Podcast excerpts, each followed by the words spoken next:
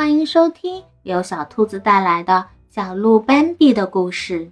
喜欢的话，快快关注我哦！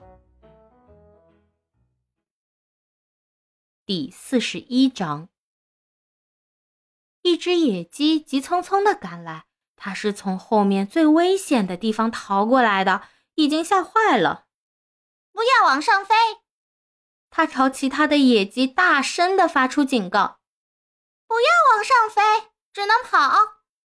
大家不要慌张，谁都不要往上飞，只能跑，跑，跑。他不停的重复着这几句话，好像他要是不断的提醒自己一样。其实他根本不知道自己在嚷嚷些什么。摄人心魂的吆喝声显然已经离得很近了。大家不要慌张。野鸡大声的叫道，可同时，它突然发生一声尖叫，哗啦啦的一声，张开翅膀向上飞去。斑比看着它在树木间笔直往上冲，翅膀用力的扇动，全身深蓝色和金棕色的羽毛闪耀着金属的光泽，灿烂夺目。长长的尾巴骄傲的拖曳在身后，一声尖锐的霹雳声震耳欲聋。空中的野鸡猛地缩成一团，翻了个个儿，好像它要伸嘴去啄自己的腿一样，然后重重的往下俯冲，掉在鸡群中间，再也不会动弹了。顿时，野鸡们个个吓得不知所措，纷纷夺路而逃。五六只同时扑棱着翅膀飞上了天。不要往上飞！不要往上飞！不要往上飞！其余的一边跑一边叫，又是阵阵雷鸣。五下，六下，往上飞的野鸡中又有几只一头栽倒在地上。快过来！斑比抬头一看，罗诺和卡洛斯已经不在了，奈特拉太太也消失在另外一边，只有玛雷娜还和他和妈妈在一起。斑比跟着妈妈赶快走。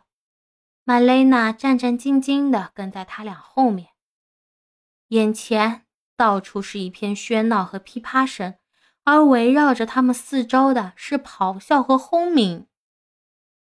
妈妈还是比较镇静，只是身体微微有些颤抖，但是她还能集中思想。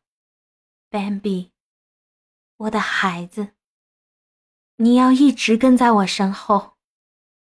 我们必须从这儿出去，穿过树林前面一块空地。但是在这树林里面，我们要慢慢的走。阵阵咆哮声越来越急促，同时又有十下、二十下的轰雷从他的手中扔出去。别理他，现在还不能跑。等我们必须穿越空地的时候，再拼命跑。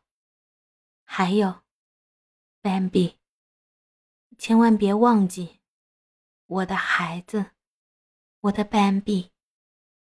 等我们出了这树林，你就不要管我了。即使我倒下，你也不要管我，要一直往前，只有继续一直往前冲。Bambi，明白了吗？在乱哄哄的一片中。妈妈一步一步稳稳地向前移动，野鸡四处乱逃，一会儿蜷缩在雪地里，一会儿想想不妥又跳出来继续跑。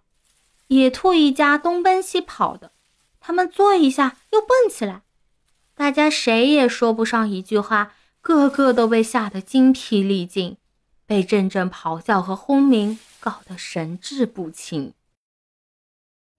精彩内容。就到这里啦，让我们下集再见！